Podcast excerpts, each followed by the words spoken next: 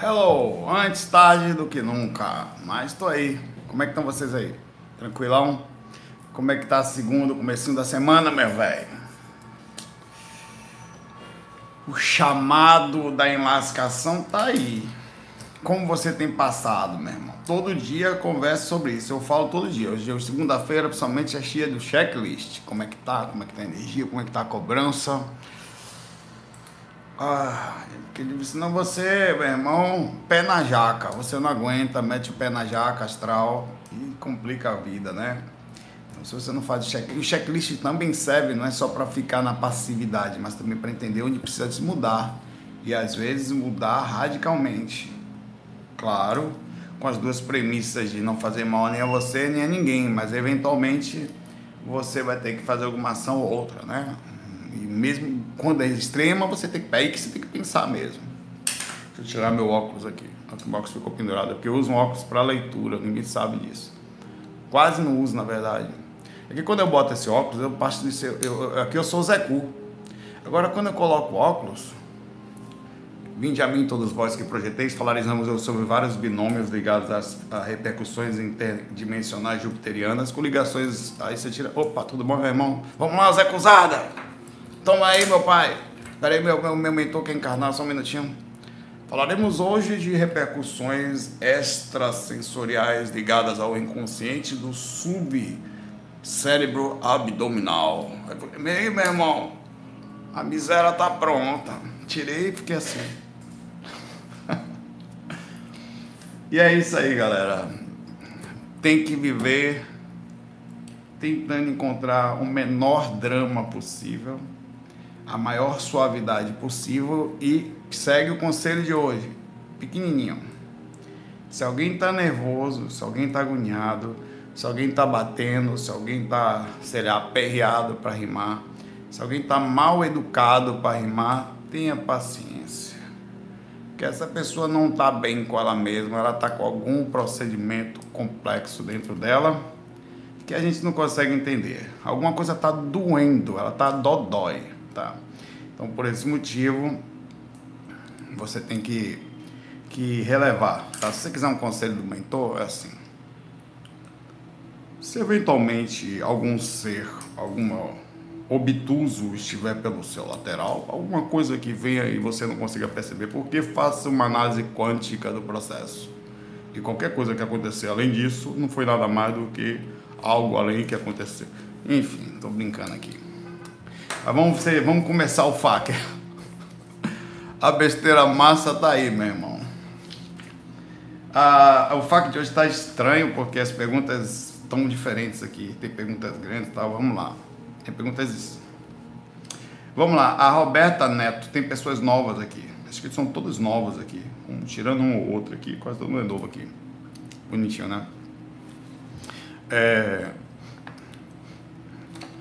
tentando mais uma vez. Ela já tinha tentado, a minha amiga Roberta. Tive uma experiência e ouvi alguém sugerindo na mente que estava projetada. Olhei para as mãos técnica e tinham seis dedos. Comecei a voar e desci em uma rua. Dois seres tentaram me agarrar. Tu estava no umbral mesmo. Bonitinho. Legal. Usei energia, joguei neles e afastei eles de mim. Legal. A luz da menina. Olhei para as estrelas e disse que estava disponível para amparo. Olha que bonitinha. Que fofucha. Fui levado a um lugar e na mente o mentor pediu para jogar energia em um ser que estava na minha frente. Está vendo como funciona o negócio? Estendi a mão, ele diminuiu como um potinho de luz meio branco e azulado do tamanho de uma bolinha de gude. O mentor pediu para coletar e coloquei uma espécie de recipiente que apareceu. Pensei na hora, mas o Saulo disse que no amparo o cara só dorme e é levado. O mentor disse, nós trabalhamos assim mentor brabo da porra. Esse ralé aí, ó, Saulo, os mentores dele aí do Umbral, é outra história. Nós trabalhamos com bolinhas de gude. Nós compactamos os seres em bolinhas de gude e os levamos para algum lugar, para eles sejam mais organizados no saquinho da evolução. Pergunta: Você já fez algum tipo de amparo como esse? E por que preciso diminuir o espírito para levá-lo? Bom, eu acho. Eu, eu não tive, nunca transformei espírito em bolinha de gude.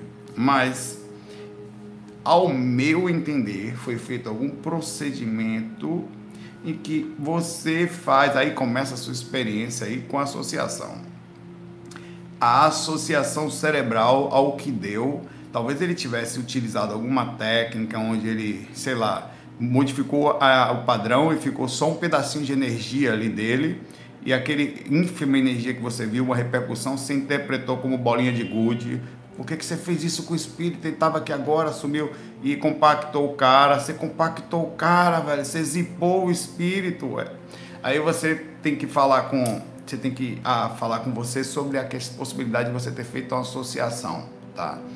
Você estava ali, na verdade, ele mudou de. Acontece também, você está dando passo, o espírito some. Você sumiu como, né? Passou um INRAR no camarada que é um pouquinho mais. O seu mentor deve trabalhar com INRAR. Os meus nem zipam, meu irmão. O meu trabalho é na Tora, com, ainda com disquete flop. Vocês já, já são uma galera mais alta, trabalha com de bolinha de gude compactada. É, aí eu digo assim, estou brincando com você, mas provavelmente foi isso que aconteceu e você processou a experiência como se ela tivesse virado uma bolinha de gude. Na verdade, deve ter ficado ali um resquício energético visual do processo, onde você talvez estivesse concentrado, e você conversou com o mentor, e o mentor falou: Não, nós trabalhamos, não adormecemos, nós mudamos eles de frequência, que também é uma das coisas que acontece. Quando eles não adormecem, eles somem. Eles não somem porque somem, eles somem porque compactaram, ziparam, transformaram bolinha, não, porque mudam de frequência, tá? Provavelmente foi isso que aconteceu. Aí o mentor falou: não, a gente trabalha assim, quer dizer, a gente não adormece, a gente leva eles para outra dimensão. Isso também acontece, isso também é fato. E acho que foi isso que aconteceu com você. Roberta tá aí, Roberta Neto, tá, Roberta? Continue assim, fofinha. E os mentores são assim mesmo, são sérios às vezes, às vezes são. É. Não, eu acho que até a interpretação do mentor foi. É porque é o seguinte, a escrita. A galera falou que seu mentor é o mentor grosso da moléstia. Não, não, foi não. Vou falar isso desse mentor que ele vem aí você falou que eu era grosso naqueles fax, eu vou lhe mostrar a grossura agora. Deus me livre, já não me dou bem com encosto, mais ou menos, mas comentou bravo. Não vai acontecer, obviamente.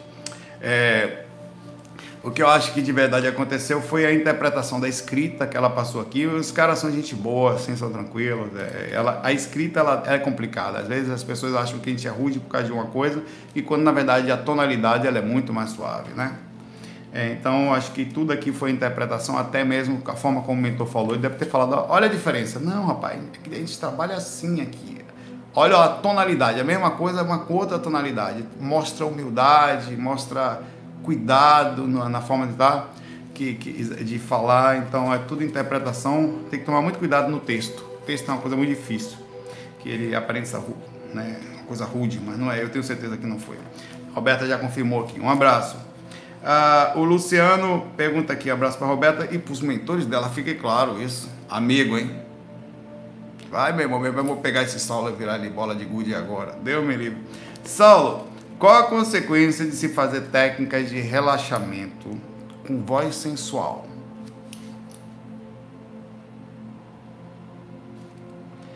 Qual a consequência de fazer uma técnica. O cara que é o seguinte, eu vou sair do corpo. Ah, acho que eu vou usar um oiés aqui. Eu vi uma técnica massa aqui que ele fica. Vamos relaxar, todo mundo aí, vamos projetar. Tá, tá. Aí você começa, meu irmão, tô sentindo que eu tô indo para perto dos. Vou me projetar com a galera dos incubos e os sucubos aqui, só vai dar nós.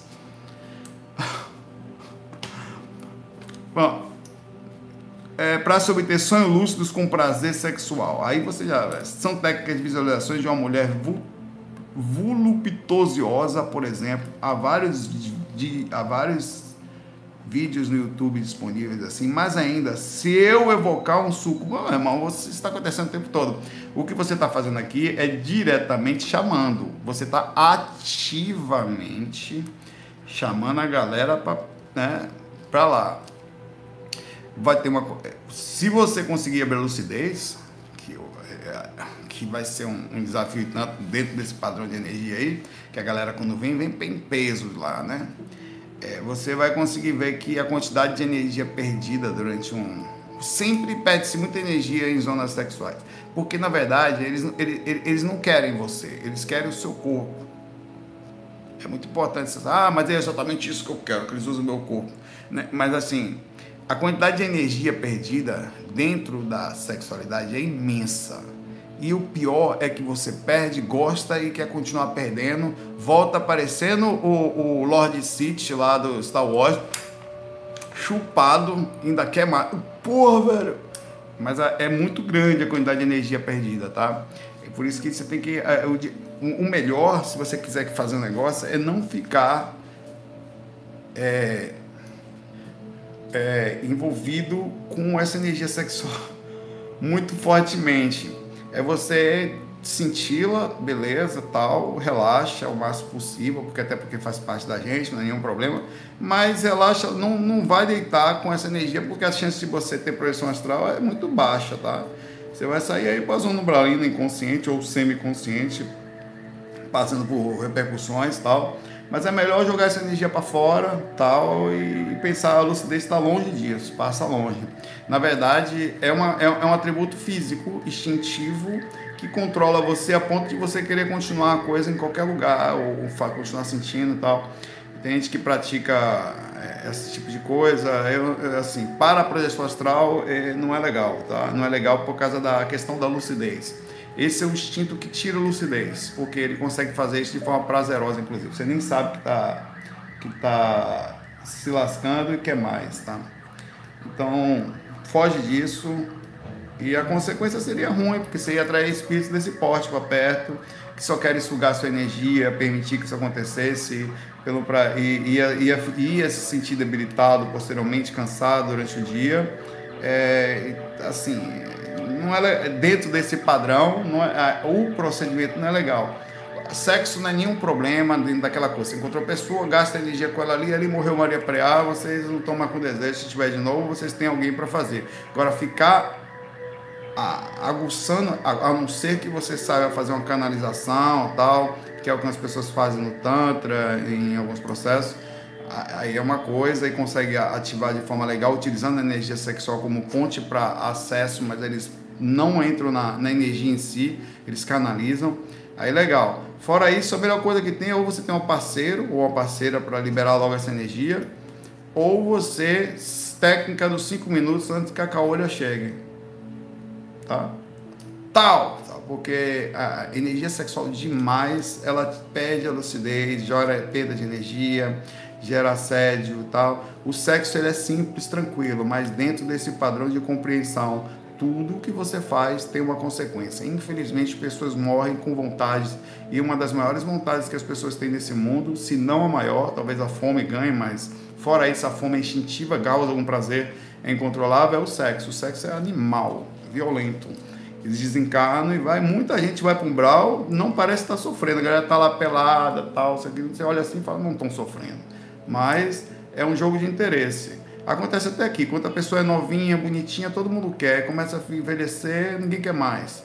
A mesma coisa lá no astral, quando você desencarna, tem muita energia, todo mundo quer. Aí desencarna, tá, tem corpo, você é chamado. Você vai lá, tem um bocado de cara jogado no canto lá, já sugado, tipo deitado, ninguém quer.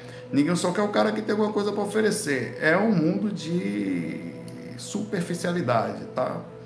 De, de não é nada, é só isso, é o mundo. E depois de um tempo, no astral desencarnado, os espíritos não têm mais energia para doar.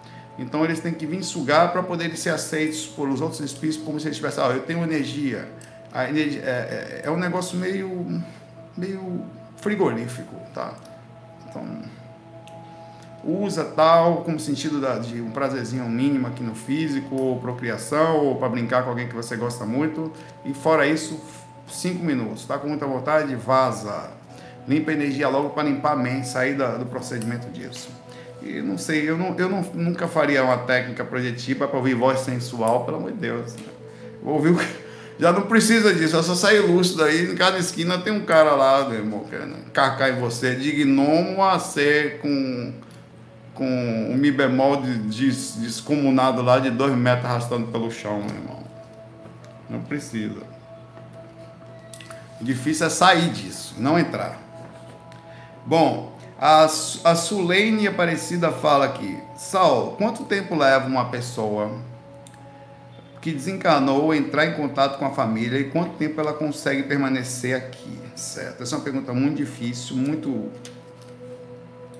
dentro da minha experiência como projetor astral e como uma pessoa que acompanha alguns desencarnes, incluindo de minha mãe, incluindo de meus avós, uh, incluindo de uma pessoa que trabalhava na casa da minha mãe, incluindo da Bibi, que era mãe de criação de Natália, de meus amigos, eu tenho uns quatro amigos pelo menos que desencarnou, um eu acompanhei direitinho, inclusive o processo dele. Não ficando no umbral, tá? A média é um mês. Mais ou menos. Como assim? Por quê? Desencarnou agora, tá? Às vezes é mais rápido, às vezes já vai logo embora. O processo do desencarne, existe alguns, aparentemente, eu estou falando isso supostamente, tá? Porque não tem como ter certeza. Então, mas de acordo com o que eu tenho visto, e, é uma, e ainda assim é superficial, mesmo eu tendo tido, sei lá, umas 10 ou 15 pessoas eu acompanhei assim e tal.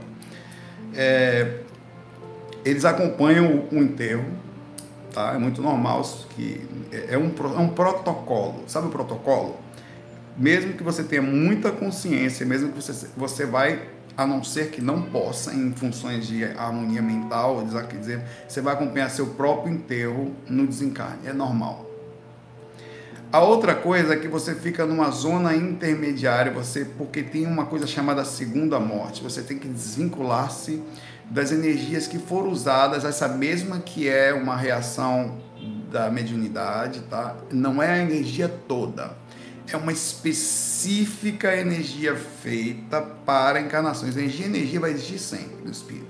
Mas o padrão energético da encarnação, ele ainda está meio que então você é levado para um centro, meio que, digamos assim, cirúrgico astral, onde, dependendo do tipo de morte que você tem, porque às vezes esse procedimento já começa a ser feito num hospital, quando você já está próximo a desencarnar, vai cair na energia vital, tal. Quando você vê, boa parte daquilo já foi desvinculado. Mas um acidente, cada caso é um caso. Aí você, enfim, passa uns dias nesse lugar. Então, logo no começo, os primeiros dias é normalmente são confusos para a pessoa que desencarna, principalmente se ela não tem muita experiência, isso acontece o tempo inteiro. É, o espírito está meio perdido, está meio confuso, não entende, está com saudade, está com agonia, energia demais, o que, que aconteceu, minhas coisas que eu deixei, tudo isso são coisas que são colocadas em xeque no momento do desencarne, fora religião, ideologia, conhecimento que você tem sobre o assunto e como você se porta perante as emoções e como está seu estado emocional se você pegar todas essas condições, você vai ver que é quase que impossível você saber como é que a pessoa vai.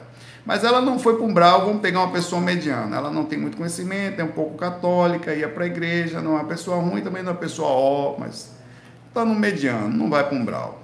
Tá? Ela vai passar pelo processo de retirada dessa energia por proporcional. Como é preciso manter ela aqui, parte dessa energia já vai ser tirada e ela, na hora do, do processo de encarne dela, ou ela vai estar com boa parte dessa energia ou já vai ter sido retirada para que não tenha dificuldade na assimilação, porque no momento que tem um tipo de morte, há uma certa é, reação energética muito forte. O momento de desencarne tem um barulho energético muito forte, porque toda a ligação energética que era ligada em cada glândulazinha, em cada célula, em cada, ela estoura e não acha mais, aquilo fica, né? inclusive, é muito bem visto por vampiros, os mentores trabalham muito forte no processo de desencarne. Aquela energia é tirada, a pessoa vai para o lugar, faz um processamento de limpeza e volta para o seu enterro. A, a média é que depois de uma semana ela começa a visitar seus parentes para falar que está tudo bem, uma ou duas semanas. Que ela está aqui, processo de desvinculo, de dar tchau, de ver suas coisas pela última vez, ver como as pessoas estão reagindo, tá? E elas encontram essas pessoas inconscientes durante os sonhos. É, o problema é que em duas semanas as pessoas normalmente ainda estão desesperadas aqui, né? Então ela também tem um pré, uma preparação. Olha, você vai lá, é assim e tal. É, aí depois de um certo dela vai e volta, vai volta, vem com os parentes, vem com vários, até que depois de um mês ela enfim é retirada da densificação total dessa energia e ela vai direto para uma dimensão, digamos assim, uma terceira ou quarta frequência, e aí ela passa a não conseguir mais vir aqui no umbral tão facilmente. Então, sim, é, você está no, o seu parente está num lugar onde ele não pode vir aqui sozinho. Aqui é um buraco. Aqui você só pode vir em grupo com grande preparação um espírito vem sozinho, mas com grande preparação, ou os guias fortões, que são os guardiões, os caras do umbral, ou você vem aqui é, tá desequilibrado, moradores do umbral, tá? Ou você tem um corpo para lhe proteger, que é o nosso caso, encarnado, tá?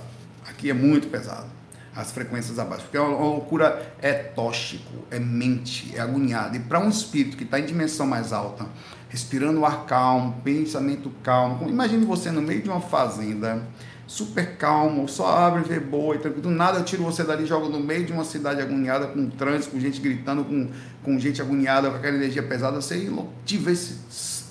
Para isso ainda é uma, é uma comparação tosca. É absolutamente complexo o processo.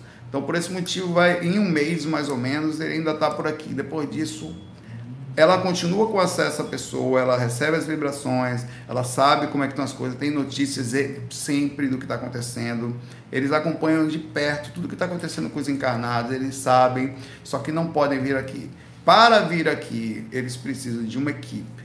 E essa equipe, ela, eles já tentou sair do corpo, falar para a equipe espiritual o que você quer fazer? Faz para você ver. Eu, eu, eu, se você não fez, eu queria que você falasse aqui agora para mim, se você já tentou, tá? É o seguinte chegasse para mim e falasse assim: Saulo, eu já tentei, posso visitar minha mãe? Fala para eles para você ver o que eles dizem. Não, pode, pode ir lá. Nós vamos fazer um trabalho aqui. Você vai com a gente ou vai visitar sua mãe? Meu irmão, você vai. Não, eu vou com vocês, irmão. Eu vou no diabo nenhum visitar minha mãe sozinha no meio de um buraco, no Embral, meu irmão. Normalmente eles não têm essa colher de chá. Às vezes eles fazem quando acontece alguma coisa, independente do seu pedido. Pode acontecer ou não, tá? É, aqui tá porque aqui tem hospital e tá tudo parado aqui embaixo, trânsito aqui. Aí essa, essas ambulâncias ficam o tempo todo tentando passar, é complicado demais. Essa região aqui era muito, tem hospital para todo lado aqui, cara. É normal, já acostumou. Mas isso aí é a urgência do mundo, né? Então esse é o processo, certo? É, e eles vão estar tá lá e para vir aqui eles têm que ter algum tipo de, em tese, de trabalho, de crédito, de retorno, como aconteceu até no nosso lar que você viu. Ah, eu queria ir lá visitar meus parentes. Aí ele vem, aí o que, que acontece? Tem os dias em que eles vêm. Dia dos Mortos, dias não sei o que, do Natal, vem equipes para cá, você pode se incluir na equipe e vir junto. Tá? E para direto, digamos, fisicamente acompanhar como é que estão as coisas. E para vir é necessário preparação. Eles estudam, eles sabem que não podem falar coisa. Vai encontrar com um projeto astral ou mesmo inconsciente. Vai tirar a sua filha do corpo para o que você veja. Você não pode falar para ela, não pode chorar, não pode ficar agoniada. Você tem que dizer para ela que está tudo bem. Ela tem que voltar para o corpo com uma sensação de força sua. Então eles são instruídos. Minha mãe estava assim quando eu fui ver. Eu vi minha mãe da primeira vez, eu meio que chorei, fiquei agoniado tal foi um, um, nesse primeiro mês que ela tinha desencarnado. Eu vi ela por aqui ainda. Depois disso, ela estava acompanhada com uma tutora que estava ali para ser intermediadora tanto dela quanto para mim, tá? Por esse motivo, há todo um cuidado com o encarnado. O encarnado é um ser que precisa ser tomado cuidado, que não são todas as pessoas que se mantêm equilibradas aqui no meio do umbral, já que você está numa frequência mais alta, tem que cuidar com aquele ser para que ele não se desequilibre. Você tem que demonstrar para ele que está tudo bem, tá? E o retorno, ó, tá tudo bem, segue a vida aí. Ou que tipo de mensagem vai ser transmitida. Então, é muito cuidado que eles têm com a gente, tá? Nós somos seres que somos assim, por eles, extremamente, é há um cuidado muito grande para com a gente aqui. E assim, não se preocupe, vai ser assim com você também, tá? Você vai ser aqui, quando você for encontrar as pessoas que estão aqui, você vai, eles sofrem muito por nós. Saibam que tudo que acontece com você, para eles lá é motivo de 50% da paz deles. Se você não estiver bem aqui, dificilmente eles vão conseguir estar todo. Claro que eles vão estar em paz proporcional, que eles sabem que eles são instruídos que o sofrimento é uma coisa natural, mas eles não ficam bem, tá? Eles estão sempre, porra, fulano está passando fome, fulano está desempregado, fulano está no hospital, cara tá depressivo e eles estão movendo energia, orações e sempre tentando botar recursos, como é que faz? Pode ir lá dar uma força, tal, tempo todo. O grupo Karma não esquece de você. Os seus antepassados lá lembram muito mais de você do que você deles aqui, porque aqui infelizmente não se culpe é patorar a encarnação. Pesa. Abraço aí para você, o, o Suilene, e para seus parentes. O Vinícius Quarta tentativa. Agora, por que quarta tentativa, Vinícius? O Vinícius fez uma pergunta de mais de dois metros. Eu dividi em duas, para você ter ideia. Ele foi uma parte, pegou uma página toda. Aqui, a pergunta do Vinícius começa aqui e termina aqui. Aí o Vinícius, quarta tentativa, eu ia deixar você para fazer a quinta. Pai já avisou para tentar não fazer tão grande assim, mas tudo bem. Aí a gente vai. Saulo, meu querido, tranquilidade. Hum. Vinícius Pereira. Tenho duas perguntas distintas. A primeira relacionada a dois fatos anteriores. Onde uma parte fala que sempre temos que conversar com mentores, guias e nos colocarmos à disposição. Por exemplo, no final das técnicas, nos colocamos à disposição. Na verdade, você tem que fazer isso não nas técnicas só, você tem que fazer isso constantemente. Porque quando você faz no final das técnicas, você já está dentro da faixa do amparo. Você só se coloca de forma psicológica ainda mais. Mas durante o dia você já está lá. Então, beleza, só para só reforçar. Ou então chamar mentores em alguma razão específica, sempre ditando nossos passos seguintes. Tenho muita dificuldade nessa parte, pois já estamos fazendo as técnicas com aquela finalidade, é para ajudar, amparar. Por, por que teríamos que nos comunicar repetidamente? Bom, eu nunca disse repetidamente, você só reforça a sua boa vontade, inclusive de forma muito humilde. Você não coloca nem só o seu mentor como responsabilidades por você. Você simplesmente fala, ó, oh, velho, tô fazendo um trabalho aí, todo mundo sai do corpo, eventualmente eu fico lúcido, me fazendo, se eu por acaso eu fizer alguma coisa errada aí, vocês acharem, eu tô aí para qualquer coisa, velho. Olha, eu vou sair do corpo, vou ficar buraco aqui, escuro, tal. Eu, então, se tiver alguma coisa que eu possa ajudar, sei lá, um passe, ou ficar junto só olhando. Então, esse tipo de situação mostra que você, e sinceramente, tá? é, eles costumam vir buscar. Às vezes você pede para ajudar, ele leva você para passear, tal. Os caras são massa. Não, você vai dar uma volta com a gente. Por isso que, por isso que você não deve chamar um mentor. Coloque-se à disposição na faixa do amparo. Um mentor não, pode vir extraterrestre, pode vir um caboclo, pode vir um Exu. Não, vai comigo aí, brother, hoje. Levanta aí. Dá uns... E você vai com ele lá, velho, aprender. A mente aberta, mano. Se você vier dessa forma, não, não quero. Eu só quero. Não, aí você está fazendo a seletividade. De... Não, né? Aí ele eu trabalho em um centro espírita onde o doutrinador sempre pede ajuda da equipe espiritual ou então direciona para uma determinada tarefa. Mas, teoricamente, essa equipe já não estaria ali para isso? Sim, nesse caso ele tem um trabalho, tem pessoas ali, né? Não quer dizer que você também não tenha, mas essa abertura, às vezes, ele está direcionando para um espírito e quem está ali é outro. Ele está direcionando para uma equipe, fizeram um revezamento, quem está ali é uma outra, ninguém sabe. Como a gente não sabe, né? somos meros canais aqui no Umbral, não somos, na verdade, nós somos só meros canais, não. Nós somos os canaizinhos que são muito poucos, que de forma lúcida e direta se colocam à disposição. No geral, os mentores, eh, com isso não, não há ego, na verdade, há só uma lucidez sobre quão importante também é a atitude de ter um centro espírita ajudando os outros, ter um cara dando rei, tem um cara ali fazendo um processo do outro lado de lá, e tem um projetorzinho também aqui fazendo, tentando se colocar à disposição. Legal. Os mentores já não sabem cada passo que vamos dar em determinada tarefa? Uma coisa é eles saberem, a outra coisa é, por exemplo, sabem que pode contar com o Saulo. Será que o Saulo vai. Olha o respeito pela encarnação. Será que o Saulo vai estar bem hoje? Será que o Saulo vai. É, tá, Exu? Exu pode ser um aparador e um aparadorzão, mano. Ele anda em lugares que você não imagina, ele entra onde você não imagina, velho. E é o cara que vai te ensinar coisa que outro mentor não vai. É com ele que você anda em algum lugar e não duvide, não. Os caras são fogo, velho. Tem uns caras, é, é, porque a norma, eles, os caras que andam no buracão, velho. E entra com. Vem cá, velho. Ninguém mexe com você com ele. Pode ir de boa. Eles são massa e fazem cada trabalho retado. Tá? Então, mente aberta aí. Os caras conhecem as coisas, sabem por onde ir, tem um trabalho especificamente, às vezes, diferente. Mente aberta para o que você vai ver. Porque é assim que é o negócio. Lá fora do corpo, a mente aberta é massa. Nesse caso, por que teremos que avisar que vamos fazer isso ou aquilo? Não sei se fiz claro. Não, você não tem que avisar o que você vai fazer. Você só vai se colocar na, com boa vontade. Pô, tô aqui sentado com boa vontade, velho. Você acha que não tem espírito por aí, por fora, fazendo trabalho de amparo? Tem. Então, o que, que eu faço? Não quero nem saber quem é.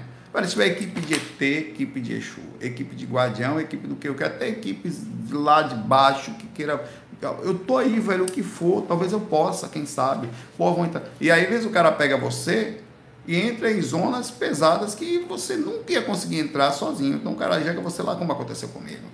Em zonas com arame farpado, com espírito fechado, lá você entra num lugar que não, não passa, velho. Ele vai lhe mostrar como aconteceu comigo no recado musical lá. A galera aprisionada dentro de casa, do lado cheio de favela, os caras que não tem. Os caras vão mostrar, entra em um buraco, os caras estão armados na frente, velho. E sabe que. E outra coisa, tem espírito que esses são os guardiões, os Exus, que eles conhecem os caras lá dentro. Então quando passam com você, eles respeitam. Não, tá fazendo a incursão aqui com projetores, só vão olhar eles já sabem, existe um certo tipo de respeito pela situação também.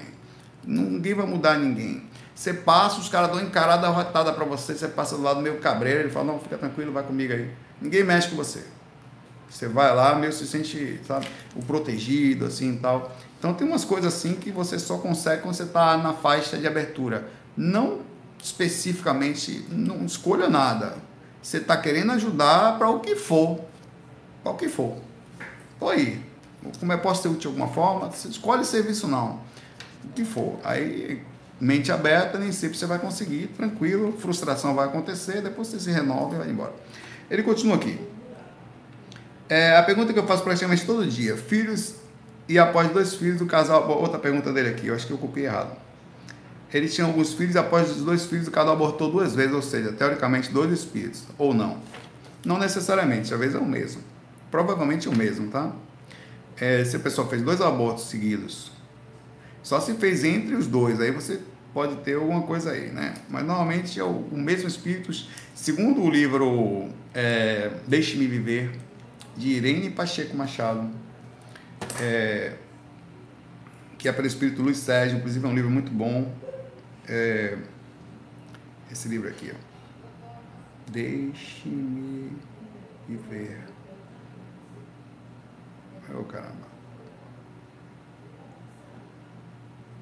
Livro. Esse aqui, ó. Eu dei vários livros desse aqui de presente também. Deixe-me viver, Irene Pacheco Machado aqui em cima pelo espírito Luiz Sérgio. Deixa eu ver se eu consigo aumentar essa imagem aqui. Acho que não. Aqui, pronto. Ah, dá para ver, né? O espírito pode, como aconteceu aqui, chegar a tentar encarnar oito vezes na mesma mãe, como aconteceu aqui no relato. Oito vezes, mano. Passou por oito abortos o coitado e não conseguiu encarnar. Então, isso é bem relativo e tal.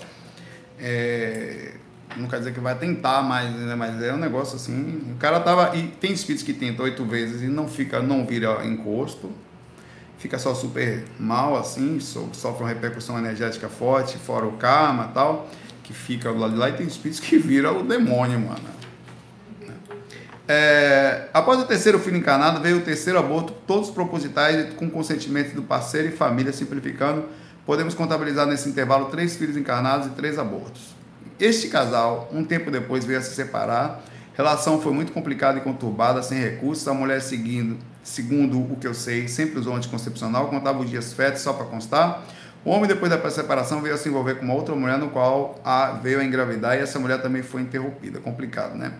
Aí, Saulinho, vem a parte que eu gostaria que você desse sua opinião. Qual a repercussão que se cria em cima deste casal que abortou tantas vezes? Qual a repercussão desse espírito ou é, o espírito que não veio? A família consentiu com a situação também pode sofrer repercussão. E, por fim, qual os os filhos que estão aqui encarnados teriam também algum tipo de repercussão? Bom, é, essa, isso aqui é, é totalmente subjetivo, é, é, to, é enraiza para qualquer lugar aqui, difícil dizer. O espírito pode ter desistido, e aí já tem um outro, o espírito pode ter continuado. É, o espírito pode ter desistido na primeira, virado um encosto, que ele não tinha uma consciência muito boa. Pode ter desistido já de cara, não quero mais ir é aconselhado a não fazer, mas de cara ele não faz, desistiu. Ele pode ter tentado diversas vezes, calmamente, até que ele nasceu. Ah, ele pode não ter tido karma pessoal, quer dizer, ele não tem nenhuma raiva da família, até tinha compreensão de que isso era possível, o momento, as dificuldades, depende muito da consciência da, da, do espírito que ele estava. É, a, a, todas as pessoas que se envolvem, porque o, como funciona o karma? É muito importante isso, porque a gente pensa que tudo vai ser punido, não. O karma funciona na proporção da, de como está a situação, da consciência. Por exemplo, o que eu falei outro dia. que uma pessoa que era muito boa, mas de repente ficou com Alzheimer, começou a tratar todo mundo mal, que a repercussão kármica daquela pessoa, por mais que alguém sofresse na mão dele, mas a inconsciência de um corpo, mais a, a não controle mais da consciência sobre o corpo por causa das repercussões das ligações cerebrais, o karma ali quase que não vai existir, velho. Existir.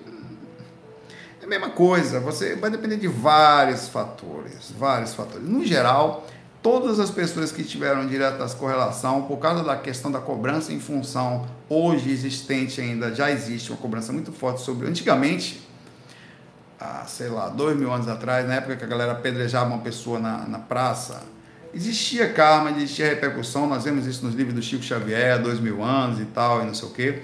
Mas o processo ainda assim era proporcional ao nível de consciência que existia lá. Eles sofriam, nasciam tal, era o aprendizado, mostrava as punições, mostrava as ligações inconscientes da, do karma pessoal, que são os obsessores que perseguiam os outros. Você vai ver isso no livro é, 50 anos depois, onde Emmanuel encarna como escravo e várias repercussões existentes em função das suas atitudes, direta ou indireta, por repercussões espirituais, inclusive no plano espiritual, repercussões de ações do que ele fez como um romano na época, né? Você consegue ver dois, há dois mil anos é um livro muito bom para ser lido e esses 50 anos depois também, tá? É, porque demonstra um pouquinho de uma vida que como foi a coisa, como é que aconteceu os bastidores, como que é repercussão de atitudes, a arrogância existente, a repercussão de como veio como romano, o cara era um senador e de repente ele vem como escravo, tá? Uma, muito interessante, e como a personalidade dele estava inclusa ali ainda que passando pelo aquilo tudo. É, é muito relativo o que vai acontecer aqui, mas as pessoas que da família, elas têm sim uma responsabilidade. Aquela ação direta de tomar uma atitude ou ajudar uma pessoa a tomar uma atitude que levaria a outra a sofrer ou a repercutir é proporcionalmente existente ela vai sim ter que responder, se não for por uma ação direta de um espírito, mas com certeza pela ação kármica. Aquilo está assinado psiquicamente nelas. Nós temos um Big Brother, que é a nossa própria consciência, que nada se escapa. Não adianta jogar, ah, joguei esse papelzinho no chão aqui que ninguém está vendo, você está. E a proporção de cobrança nos momentos atuais é muito superior a antigamente, tá? A ação do karma hoje ela trabalha muito mais forte do que naquela época. Então a violência do retorno kármico em função da nossa consciência hoje chamaria violência porque a proporção vai ser violenta, né? Ela existe maior do que naquela época. O que não existe maior do que naquela época são espíritos tão raivosos como antigamente. O karma pessoal era muito grande antigamente e o universal menor pelo nível de consciência. Uma coisa ligada à outra. Hoje o karma pessoal é universal ele está maior pela questão da consciência, e o pessoal diminuiu porque nós já melhoramos muito do que éramos há dois mil anos atrás. Não tem como dizer, a pessoa pedrejava, em, apesar de a gente existir um tipo de punição de bandidos e tal, a gente quer bater, matar, ver morto, já melhorou muito. Quem fizer hoje já é considerado crime, já tem umas regras aí, né? Então, é, com certeza vai existir aí. Minha, minha mãe, eu vou só contar, sempre conto, tá? Só para finalizar. Minha mãe me permitiu durante a vida contar esses casos, então eu estou tranquilo. Ela contou isso num áudio de aborto que eu fiz há muitos anos. Ela tem a voz dela lá, não sei se ainda tem. Procura depois minha vida se está quebrado o link. Tem uma coisa que um áudio, um projeto que eu fiz sobre aborto. Tem um relato da minha mãe lá. Mas tem muita coisa que eu falei ali, talvez eu já não tenha a mesma visão de hoje, tá? Então, mas de qualquer forma eu gravei isso há mais ou menos uns 15 anos atrás, talvez ou 14, sei lá. É, Patrick nasceu quando minha mãe tinha 45 anos. É, minha mãe ficou grávida antes de Patrick duas vezes. A primeira vez, ela abortou. Tá? Ela abortou. Ela não deu por motivos diversos tal. Abortou. A segunda vez, ela perdeu o bebê com oito meses. Inclusive, ela foi para o hospital. O bebê parou de se mexer ela foi para o hospital com oito meses. Tava todo mundo acompanhando ela. Sabe quando foi que o bebê nasceu? Quando todo mundo saiu da sala. Minha mãe teve uma contração e o bebê nasceu na frente dela. Ela ficou 10 minutos vendo o bebezinho na frente dela, tocando na mão de um bebê morto. Morto. Pegava na mãozinha dele. Ela conta a história, um negócio meio assim, enfim, né? Ela não, ela queria muito aquele bebê, não teve. Pois ela engravidou de novo aos 46 44, por aí, né? 45 mesmo. Patrick nasceu em dezembro. E teve Patrick. tá? E aí teve, tá tudo bem e tal. Provavelmente foi o mesmo espírito, menino legal, sem nenhum tipo de trauma e repercussão daquilo, que prova que o espírito consegue superar e ir embora e ser legal e vamos lá. Então, a, a karma, não tem a menor dúvida que responde. Como eu falei, o karma ele é violento. A repercussão do karma sobre as, em função da consciência atual, a karma universal, é no sangue, velho. É no lombo. É sofrendo, é lágrima de sangue, meu pai. Velho. Por isso tem que tomar muito cuidado. E em breve, anota o que eu estou falando aí, que eu tenho certeza. Cada dia que passa, a repercussão kármica por maltratar animal aumenta, porque nossa consciência está aumentando. Vai haverá o dia que a proporção kármica por maltratar bicho vai ser talvez a mesma aqui na Terra do que cuidar, fazer alguma coisa com o ser humano. Porque quando a consciência está aumentando, a cobrança vai aumentar. A proporção é consciencial, sempre. É uma matemática muito bonitinha, inteligente e complexa ao mesmo tempo.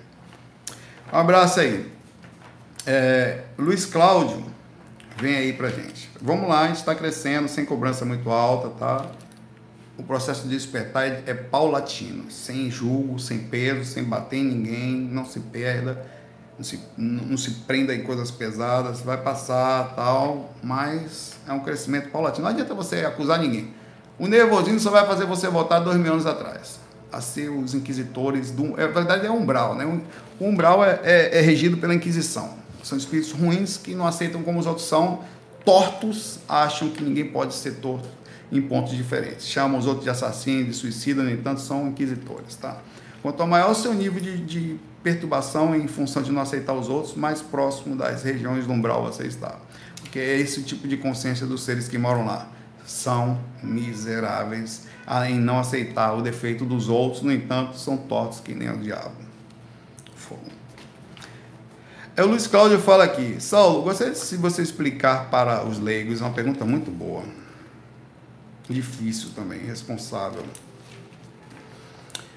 É, é, para os leigos que os guias espirituais da Umbanda, o seu Zé, a falante dos malandros tal, são diferentes daqueles espíritos malandros e malvados do astral. Bom, o que ele me pergunta aqui é o seguinte. Isso aqui não é nenhuma pergunta em que você tenta conversar com um ateu ou alguém que não conhece. É uma pergunta que você tenta conversar com pessoas que já são espiritualistas e que não entendem determinadas coisas. Por exemplo, você tem alguns tipos de consciência. Quando você tenta conversar, e não estou julgando nem brigando com ninguém, tá? Eu só estou falando aqui que, de coisas que a gente realmente passa.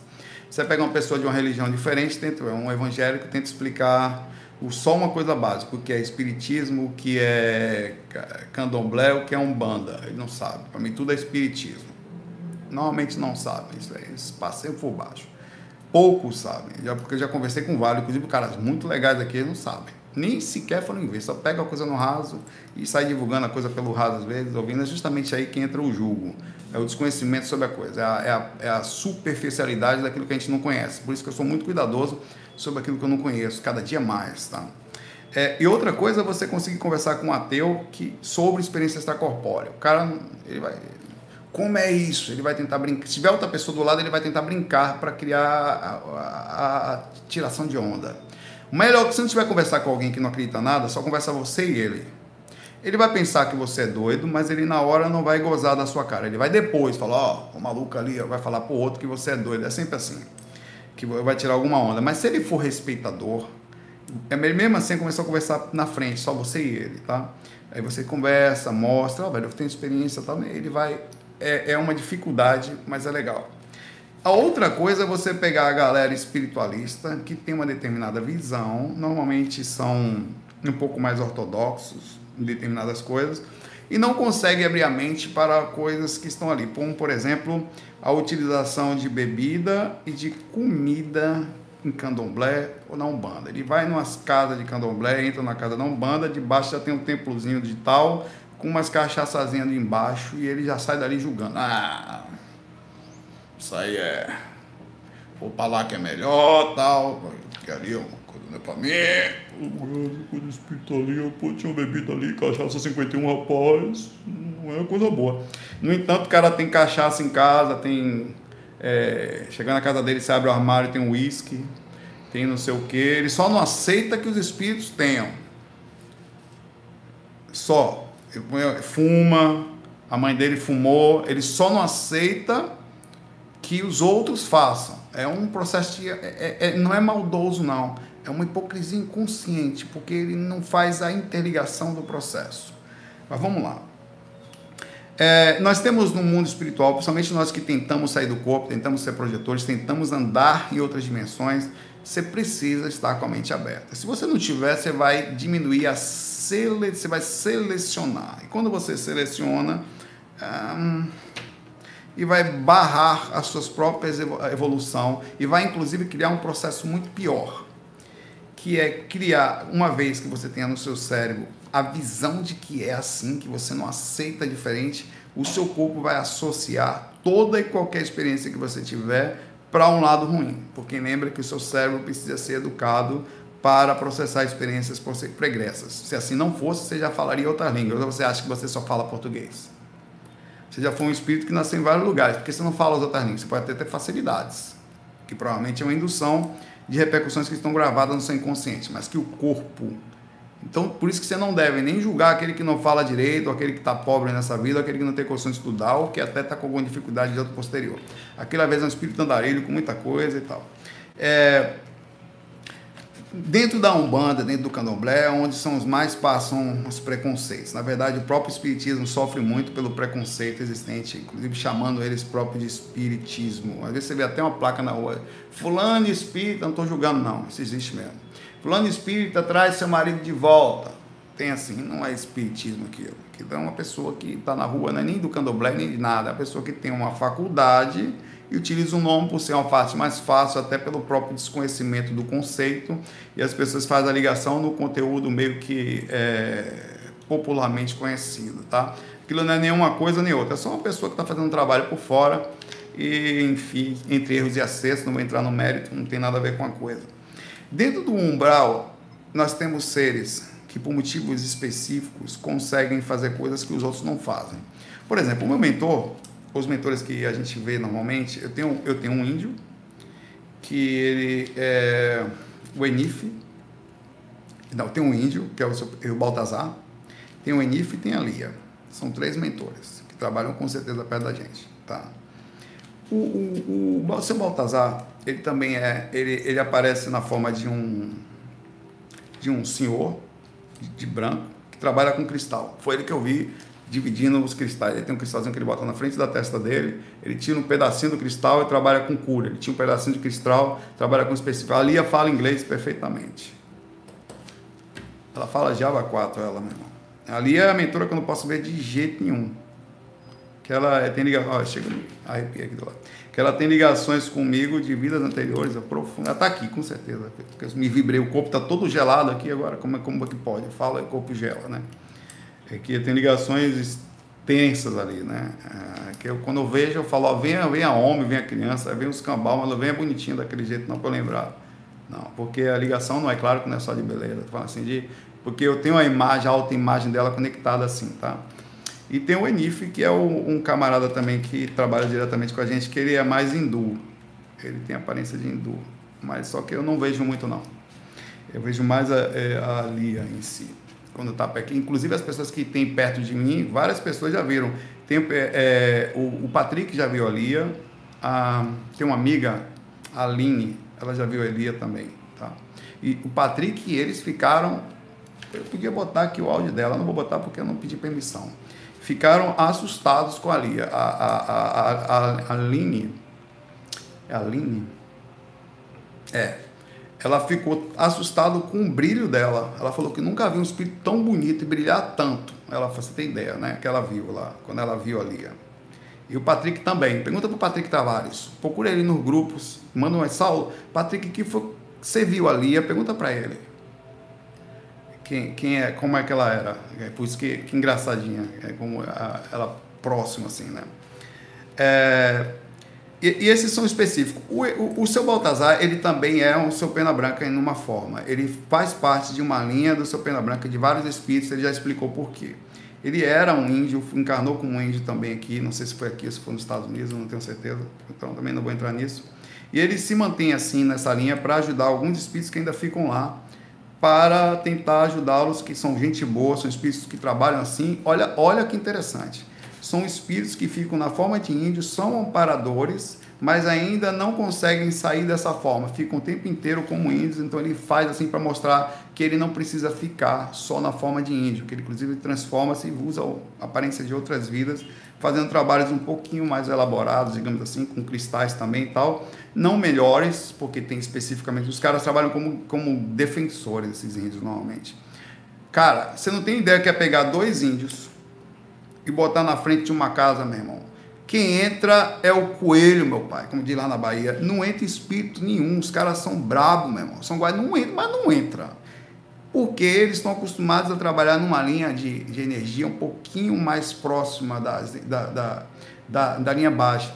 Então, esses são os caras que na hora de entrar, por exemplo, os mentores vêm até certo ponto, aí pegam um. E eu aconteci, eu fiz isso. Eu estava num lugar, me levaram fora do corpo, eu fiz uma palestra tal, já falei isso aí. Eu fiquei meio inconsciente, aí despertei, me levaram no lugar, saímos voando eu e tinha uns três. Sumiram todos, eu densifiquei. E eu fiquei no meio, eu era o cara que fazia um intermédio entre esses espíritos. Quando a gente chegou no lugar, tava lá o espírito ali na frente, meio já perdido assim, tinha sido levado por dois desses guardiões brabo. Aí você pergunta, por que, que eles não foram até lá? Talvez eles só vão até ali. Eles entram lá no buracão, velho, e, quando, e levam até um determinado meio. Quem entrou foi eles, eu não fui. Eu fui no meio. A gente, nós entramos no buracão, lá, descemos num lugar assim, meio que com pista de com barro. Era, era barro, barro vermelho, cercas que era, era um centro de campo de concentração mesmo, só que enorme, era uma cidade de centro de concentração. Descemos, eu fui num tipo de lugar que tinha uma encruzilhada, assim, os, os negócios fortes. Inicialmente eu passei por cima da cerca voando. Aí fui falar com esse espírito, tinham dois caras que eram os caras brabos, que não deixavam que outros espíritos se aproximassem daqueles que eles tinham levado até o meio do caminho. Ninguém mexia com aqueles caras. Nós chegamos até ali, eu passei pelo meio, da, eu passei por cima e comecei a conversar com esse espírito, até com a ajuda do mentor estava por cima da gente, fazendo o intermédio do processo. Eu era o intermédio entre esse espírito e conseguia ver os guardiões e não via os mentores. Era uma coisa muito interessante a mecânica do processo. Aí até que a gente conseguiu ajudar, eu ajudei meio de forma meio estranha, falando que ia dar Guaraná. Porra, rapaz, a gente ia ver Guaraná, vai ver a praia, maluquice da porra. O mentor tentou, não conseguiu, eu fui me meti, consegui, falando que vão a paz. Você vai para a beira da praia, vai olhar um ambiente legal, a gente pode tomar um Guaraná. Que merda da porra cara tá num umbral, no meio do lugar, eu convido o cara para tomar Guaraná na praia, podia falar uma. Né, eu pensei, não vou oferecer cerveja pro espírito, né? Que não bebo também. E ele foi, não, eu vou, Guaraná eu vou, mano, com dieta e tal. Ele sentiu confiança na energia e tal. E nessa hora eu peguei o espírito e, com medo do processo, eu não consegui sobrevoar por cima da, da, da, da coisa de volta, eu passei por dentro da coisa. Foi nesse lugar que eu não consegui pisar no chão porque tinha uns, um, uns, uns é, bicho de pé astral. Eram uns bichinhos desse tamanho aqui, assim, com os olhinhos, meu irmão, no meio, assim, que entrava no pé dos espíritos, sugava ele. Tinha diversos ali no chão ali. E eu tive que pisar nessa miséria aí. E o mentor falou, pode pisar. Eu falei, pô, pode pisar o escambau, vá, meu irmão. Ele fala, pode, vá. Que você, quando você volta pro corpo, você olha o pé. Eu falei, peraí, velho. Vê se não veio nenhum bicho de pé astral. Você pisa no chão, o fio pesa assim, para ver se voltou normal, meu irmão.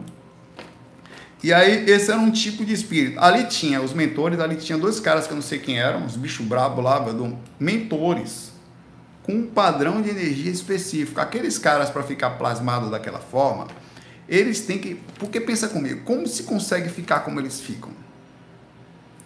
Velho, só tem um jeito. Por mais que a matemática não bate, você nunca ouviu falar que, que, que a, a, os espíritos usam todos como instrumento? Esses caras, velho, não tem a menor dúvida. São os caras que entram lá no candomblé, são os caras que entram lá na Umbanda, que toma umazinha lá, velho, que dá uma charutada na sua cara na hora que você vai tomar o passe e que funciona e aquilo densifica porque faz com que eles de forma proposital, utilizando até as coisas que eles gostam de fazer, que fique claro, são espíritos que gostam de tomar uma sim, mas são mentores. Estranho, né? Peraí, você conhece por acaso alguém que bebe a gente boa? Pensa comigo aí. Seu avô, seu pai, um amigo que toma uma, mas é gente boa. Você por acaso já, ouviu, já viu isso? Renato, por exemplo, toma uma e é gente boa. Você conhece alguém que fuma até uma, um, um, um morrão fumegante, mesmo, um orégano, e a gente boa? Não vai falar eu aí, Renato, agora. Fale eu, que eu quero ver.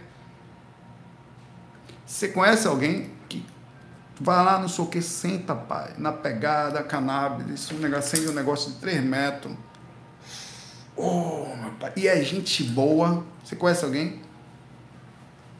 Aí eu pergunto para você, se você desencarna agora e sabe que não, olha, você tem um defeito, uma dificuldade, um aprisionamento ali, então os espíritos vão falar para você assim, velho, vamos fazer o seguinte, chega aí, pai, velho, vem cá, vem cá, vem cá, vem cá, corno, encosta aqui, vem cá, corno, vai empurrando você assim e tal. Senta, eu não estou falando que você tem que fazer isso, eu estou falando que os instrumentos vão usar. A todo momento os mentores vão falar, rapaz, você sabe por que seu Baltazar continua na forma de índio? Para tentar fazer esses caras pararem de fumar, para tentar fazer eles mudarem, mudarem de frequência. Porque a evolução é para cima, sempre. Não é certo, não, tá? Que fique claro. Porque deixa você mais próximo do umbral. Mas aí une-se o útil ao agradável. É aí que entra a inteligência das coisas. É aí que é difícil explicar isso para uma pessoa. Ah, mas por que, que não evolui? Ele não entende a mecânica do processo. É a mesma coisa que a pessoa que, que é meio. que não conhece o processo da projeção astral. Tá? Não conhece, não conhece dimensão, não conhece lucidez, não conhece proporção, não conhece associação, não conhece acoplamento áureo, que fala, por que, que você não sai do corpo? Por que, que você não pega assim, por exemplo, H, sei lá, 2U, Y, H2Y. Vou deixar isso lá naquela sala para você sair do corpo e lá ver esse papel. Aí o que, que acontece? Você deixou isso aonde? Na primeira dimensão daquela sala do lado. Aí eu saio do corpo nessa sala, quando eu chego aqui não tem papel nenhum. Por quê? Porque o corpo astral não consegue, no geral, se manter na primeira dimensão astral. Imediatamente, ao você se afastar da cama, olhar para a cama, nem o corpo você vê mais, sumiu o corpo. Porque você foi para a segunda dimensão. O que, que acontece na segunda dimensão, papai? Não tem mais papelzinho ali. Aí a matemática é difícil de processar. Por isso que todas as coisas existem, são difíceis de explicar para uma pessoa que tem a mente voltada, ah, então não existe, não presta. Aí no raso da, da opinião, ele fala da, da, na verdade, é só com todo o respeito existente, como todos nós somos ignorantes em pontos diferentes, ele é ignorante sobre a sua pressão astral. Não conhece dimensão, não conhece o processo, é muito complexo. É possível, obviamente que sim. Densifica, essa ajuda de mentor, tem que não sei o que, manter o processo ali. Só que quanto mais baixo você fica, mais difícil o procedimento energético. É complexo, velho. No geral, eu podia dizer para você que 95% das vezes, imediatamente ao se afastar do corpo, seu corpo some. Pode voltar, cara. Eu fiz isso recentemente, lá na sala do, da casa do meu sogro. Saí do corpo, foi uma única vez que eu tive a experiência de ver meu corpo sumindo. E eu fiz de propósito. Eu saí do corpo, meu corpo estava deitado eu via meu corpo meio feioso ali dormindo tal. Quase que eu vi na respiração forte, quase próximo a roncar, porque ele começa a respirar normalmente, mas ainda não estava roncando. Eu não ronco muito.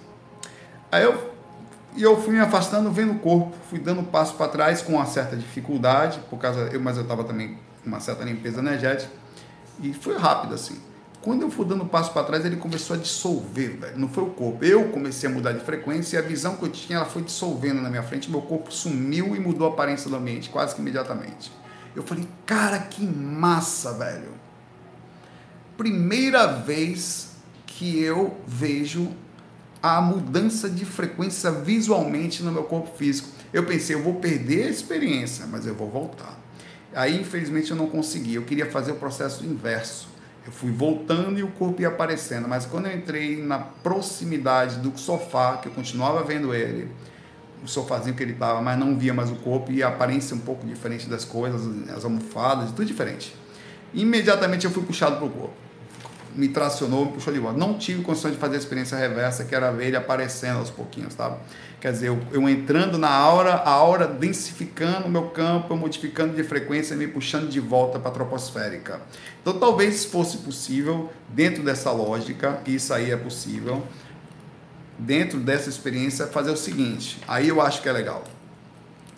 O projetor está deitado aqui, você instala uma câmera para monitorar ele. Você pega isso aqui, coloca ou debaixo da cama, ou do, a cama está aqui, você encaixa ele aqui, assim, do lado da cama. de uma forma que você deitado você não consiga ver. E você, obviamente, amarra o projetor ali para ele não ir olhar, né? Então bota uma câmera para monitorar que realmente ele não for olhar em lugar em momento nenhum. Aí no momento que você está fazendo catalepsia projetiva, você consegue desprender a cabeça, dá uma olhada assim na lateral, aí você pega os números e volta. Isso comprovaria, dentro da dificuldade do projetor astral ao se afastar e perder, que não precisa ser no outro quarto e comprovaria que a repercussão dimensional existe. E você iria ver o número que está ali. Porque já aconteceu comigo de ver o meu quarto em outra posição. Então, essa aí, talvez aqui, por causa disso, eu acabei de ter uma ideia. Vou fazer essa miséria. Natália, nota o negócio aqui do lado, instala a câmera ali que eu vou provar aqui agora. Que eu saio do corpo. E vou ver essa miséria ali agora. Aí você fala, como é que você consegue ver isso? É através da mente? Aí a gente abre um precedente. Dá para fazer um experiência aí. Então, o Luiz Carlos, voltando para sua pergunta aqui, que eu dei uma viajada da moléstia, mas é bom, foi legal, talvez tenha intuição. É, explicar coisas para pessoas com mente fechada, você dificilmente vai conseguir. No geral, 90% da vez. 10 pessoas você conversou. Uma vai falar, eita, é mesmo, cara. Eita, tal. Eita, é. Tá? É, interessante, eu vou ver isso aí tal. No geral, elas vão tirar onda, vão dar risadinha, ou vão achar que você é doido, ou vão pegar a religião dela, vão todo o conhecimento de bagagem acumulado que foi na verdade para embasar, vai suprir isso, vai falar isso não está na Bíblia, isso aí é fuga da realidade, eles vão dizer assim, isso aí não é certo, porque esses espíritos são inferiores, eles não conseguem ter repercussão de, de respeito. Mas não tem problema, tenha você e aproveite você da fonte gostosa que é andar perto dessa galera. Eles são massa, velho. Beleza? Os espíritos são gente boa, estão aí para quem é ter. Quem tem preconceito com quem bebe, ou quem come, ou quem não sei o quê, ou quem fuma, na verdade, deveria ter preconceito com si mesmo. É como se você quisesse que os seres lá de lá fossem evoluídos e você não. E lembrando, a morte não muda ninguém, tá? Vou fazer mais uma pergunta aqui. Deixa eu ver se que horas são. Já. A Mary Traveler faz uma pergunta aqui para os psicólogos de plantão. Vamos lá. Saulo ando muito triste. Estou numa fase muito triste e as coisas não andam fazendo sentido. Quando converso comigo, eu melhoro um pouco.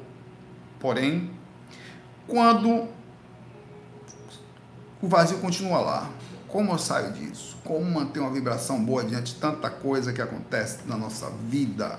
Olha, você tem um universo de situação dentro de você, minha amiga Mary. Como diz aqui o seu nome, você é uma traveler, uma viajante, uma encarnante. Você está aqui dentro dessa atual realidade, dentro da atual encarnação, sendo aprisionada por várias situações, incluindo o seu próprio corpo e a sua família, entre aspas, porque você está aqui a, a, realidade, entre aspas, que você tem, o gênero que você tem, tem várias coisas que te aprisionam. Você não tem como fugir. Tem que comer, tem que dormir, tem que trabalhar, ou faz ou vai entrar num procedimento complicado. Em tese, você deve seguir mais ou menos as coisas que estão aí. Ao mesmo tempo, não deixar de questionar o que eu faço aqui, quais são meus objetivos e o quanto a vida está te apertando. É, ela vai apertar todo mundo. O que você tem que fazer é continuar os questionamentos e direcioná-lo para o lado bom e ficar continuando vendo vídeos ou esses que eu faço e não só, ler livros bons, autores sérios, pessoas que elevem sua capacidade de pensar sobre isso e direcione o seu questionamento para um lado positivo, porque o questionamento ele pode tomar uma proporção muito negativa se você levá-lo para o lado ruim, tá? É, a verdade é que aqui é um buraco, aqui é ruim. Quanto mais consciente você tá, mais você vê gente egoísta, mais você vê espírito lado de lá, mais quando você começa a entrar na faixa do amparo e sentir energias positivas, você meio que aceita as coisas como elas são. E desculpe, isso não é passividade sobre o que está acontecendo. Isso é o seguinte: como posso ser útil num mundo onde a coisa é assim? X teto. As pessoas são assim. Posso eu mudá-las? Muito pouco, quase nada. Né? Mas eu posso tentar fazer alguma coisa. Eu posso tentar não viver só para mim mesmo. Esse vazio que você sente é a função disso tudo que você está envolvido, mais o, o aprisionamento na encarnação, mais o não fazer sentido viver só para si mesmo. Se você quiser preencher você com alguma coisa a mais, tá? Eu penso eu. Fora você ter um cuidado físico, por exemplo, não sei como é a sua vida. Então, se você tem algum trauma, se você tem alguma repercussão complicada, se você tem. Isso tudo deve ser olhado, tá? Se de repente você não consegue sozinha, tem que buscar uma ajuda psiquiátrica, psicológica, um direcionamento de norte. Mas eu te dou também um indicativo importante para se adicionar junto a isso tudo. Não viva só para si mesmo. Inicialmente é estranho, é, mas você vai envolver muita energia positiva quando você faz isso. Eu diria a você que 100% da minha vida hoje foi o GVA quem fez por mim. Eu estou aqui em Recife por causa do GVA, eu é, estou com Natália por causa do GVA, é, eu, meu próprio trabalho é por causa do GVA. A minha capacidade hoje mental foi por causa das minhas saídas extracorpóreas, assim, que eu mental diga assim, minhas experiências, minha evolução no sentido pessoal, não estou me colocando acima de ninguém, estou falando eu comigo mesmo, não estou comparando com ninguém lá fora. Traço forte, é por causa da minha dedicação, é, eu sempre falo isso, a minha sensação de, de utilidade na vida, por causa, se não fosse, eu, eu de vez em quando, por causa da questão do GVA, por causa da questão da dedicação, eu olho pessoas que que só estão vivendo para si mesmo. Eu falo, cara, que triste deve ser isso, velho. Que vazio deve ser uma vida dessa. Que ruim é isso, porque eu também vivo muito para mim mesmo. Vou para academia, eu vou tentar correr rápido aqui para acabar aqui logo. Eu vivo demais para mim mesmo. 90% dos momentos é meu. Minha esposa, minhas coisinhas, minha família, tal, meu, meu dinheiro, minhas contas e lá vai. Mas você tira um pouquinho de nada, porque nem dá para tirar muito, é trabalho, é tudo. Tem que comer, tem que dormir, tem que, sei lá, sentir prazer, jogar, tomar uma, tem que fazer um bocado de coisa. Mas, porra, será que não. Vai por mim, 10%, 5% da sua vida vai ser suficiente para você melhorar isso com o passar do tempo. Não vai melhorar agora, tá? Não vai. Você vai melhorar daqui a pouco. Começa aos pouquinhos. E a sensação, quando você for deitar, eu falei disso ontem, a primeira coisa que você vai sentir é, porra, eu sou útil. É uma sensação psicológica. Porra, com tudo que eu tenho na vida, eu tenho certeza que o meu respirar é importante para alguém. Não me completa ainda, mas alguém sai feliz com a minha presença. Eu tenho certeza disso. Amanhã, depois, daqui a seis meses, você começa a sentir uma segunda coisa que a repercussão das pessoas que você faz bem, as orações dela por você começam a retornar. Então vem uma sensação.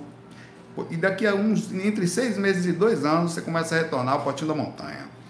A faixa do amparo que você entrou é intuição dos mentores, presença deles na sua vida constantemente, a sensação de utilidade e a conexão com o que você é com o espírito, com a sua fundamento. Porque partindo do princípio que você não é daqui, viver só para aqui, por definição, é vazio. Por definição. Porque é como se você entrasse num jogo e vivesse o jogo. Não, vou entrar no jogo aqui agora. A partir de agora eu só vou aqui, vou farmar, pegar dinheiro, pegar recursos, cortar a arvorezinha e levar para minha casinha. Em algum momento você vai sentir um vazio. Não vai fazer sentido, pô, porque tem alguma coisa que eu sinto que não é possível. E talvez seja um pouco disso. Aí fora isso, quanto você enraizou em função de si mesmo, quanto você enraizou em função traumática do que você viveu, quantas coisas aconteceram na sua vida, é, quanto de processo espiritual está dentro, que talvez você não consiga mais sozinho. É, o processo de retorno, da quantidade de raiz que foi, você vai precisar de uma ajuda de norte, de um psicólogo, de talvez até de uma medicação para jogar uma boia para acalmar durante aquilo tudo, tá? Até lá, é agora a hora de começar a não viver só para si mesmo, porque você já começa a fazer alguma coisa diferente. A primeira sensação, repito, é psicológico. Eu sou útil eu não vivo só para mim mesmo. De alguma forma, a minha presença nesse mundo é importante. A minha passagem por esse mundo, ela é mais do que para mim mesmo. Isso é de origem psicológica, mas já, o psicológico já faz uma diferença monstruosa. Depois, junto com isso, virão as sim, repercussões verdadeiras do que você está fazendo. Até você chegar a Fortinho da Montanha. Ele vai chegar. Demora mais, tá? Mas vai. É como em academia. Se você quiser chegar hoje na academia, você vai deitar, vai falar, porra, tô fazendo exercício, velho. Assim, você tá gordo, barrigudo, mal ainda, fora de forma, não tem músculo, nem diabo nenhum, mas você já tem um psicológico que tá fazendo alguma coisa. Sabe, já dá uma motivação, tal, você já tem, porra, já vai ter mudança. Daqui a seis meses já começa alguma coisa. Em dois anos você vê, porra, foi verdade, velho. Olha aí a miséria, meu irmão. O barrigudo agora. Hum, Orega, gostoso que só desgrama. retornou, velho. Galera, vou lá. Tem uma pergunta aqui para amanhã do Rafael FB, da Rosana Chaves, da Regininha e do Vinícius César, tá? Eu desejo a vocês o melhor. Potinhos da montanha. Se não tem potinho da montanha, sensação de utilidade. Se não tem, se já está no meio do caminho, a repercussão da, da, das orações dos outros, das próprias pessoas que vêm lhe ajudar. Cada 100 pessoas, uma volta. Então faz a conta. Se ajudou conta 10, então vai voltar 0,1 para você. De gente. Ainda não dá uma pessoa inteira não, mas já é alguma coisa. Vai botar um pouquinho ali vai começar a retornar, tá? Mas começa a aparecer. E outra coisa, sempre finalizando isso aqui, às vezes as pessoas me criticam por isso, mas eu falo na cara de pau. Seja bom por interesse. Como assim? É não é melhor ser desinteressado? É. Mas você não vai conseguir. Ainda não. A maioria não. Porque quando você reconhece a lei de causa e efeito, ela volta. Então seja bom por interesse, porque funciona. Porque quanto mais você pensa só em você, por definição, você está sendo, no seu necessidade de ter retorno, não muito inteligente. Você não vai ter. Quanto mais você viver só para você, melhor, pior coisa. Vou lá, vou fazer exercício, cuidar do corpo. Para daqui um tempão fazendo essa miséria. Hoje tem balé também, vou. Vou pro balé, meu irmão. Minha esposa quer ir comigo, a Natália quer ir também agora. Que miséria. Vou com você, ela tá querendo me vigiar. Você tá querendo olhar as bailarinas lá? Não foi não, ela quer ela quer comigo, tá? Eu vou com você para ninguém pensar que você é gay e tal. Tá com a esposa ou não é gay? Tá, tá bom, irmão, me defenda, obrigado, minha, minha, minha fofucha. Ela vai comigo lá, é bom, pô. Ela é a seguinte, a preocupação dela é que quando eu começar a ficar na intermediária, eu vou começar a levantar as bailarinas lá. Ela fala, epa! Epa! Não. Vai me levantar, vai pegar a bailarina lá, pega nas pernas da bailarina eu, eu, aí a minha técnica de fazer balé, tô lá fazendo plié de cabeça baixa ou com uma venda nos olhos, meu irmão. Se por acaso, olha pro lado. Aí olha pro lado, tem a bailarina ali, ela, aí você já fica com encosto enquanto tá fazendo um negócio ali. Olha pro lado, vou colocar uma venda de cavalo, assim, aquela, pra ficar na paz de já.